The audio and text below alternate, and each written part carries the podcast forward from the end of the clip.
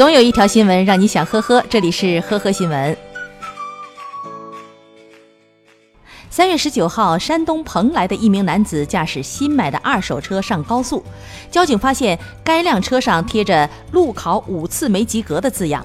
交警将其拦下后，发现驾驶车辆的男子真的没有驾照。由于是无证驾驶，而且车辆存在逾期未检验、未购买第三者强制险的违法行为，目前该男子已经被依法处理。三月十五号，深圳交警拦下了一名有酒驾嫌疑的司机蔡某。面对交警，他坚称自己没喝过酒，但是酒精测试的时候，测试仪却直接爆表。不过后来经过抽血检验，数值却要低得多。蔡某解释说，先前他和朋友玩游戏输了的喝香水儿，后来他输了就喝了半瓶香水儿，缓过来以后就开车回家，然后就遇到了交警。而香水的酒精含量为百分之八十左右。不过这还没完，交警发现蔡某去年就因为醉驾已经被吊销驾照，现在是属于无证驾驶。最终，蔡某因为酒后无证驾驶被处以四千元罚款，行政拘留十五天。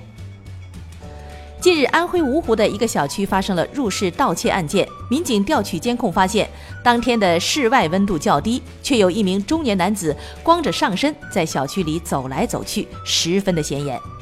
嫌疑人刘某被抓以后，交代了盗窃的事实，称自己之所以这么冷的天脱掉上衣盗窃，因为怕民警通过衣服抓到他，所以干脆就把上衣给脱了。目前，刘某因涉嫌盗窃被警方刑事拘留。近日，住在上海杨浦区同济新村的小赵找室友合租时认识了刘某。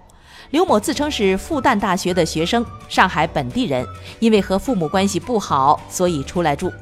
通过朋友圈，小赵认为刘某是一名高富帅，家里有别墅豪车，经常出国旅游。后来，刘某以在香港钱包被偷、在非洲生病等理由向小赵借钱，小赵都没有怀疑。十个月里，小赵先后转给刘某约十七点七万元。最终，警方揭开了刘某的真面目：他的身份证和学生证都是伪造的，而且还以相同的手段诈骗了五名大学生。最终，警方在新疆将刘某抓获，目前他已经被刑事拘留。三月十四号，四川攀枝花十八岁的男子张某到派出所报警称，自己的微信账号被盗，被他人冒充向其微信好友借钱。民警接警以后，在登记此人的身份信息时，惊讶地发现张某竟然是一名在逃人员。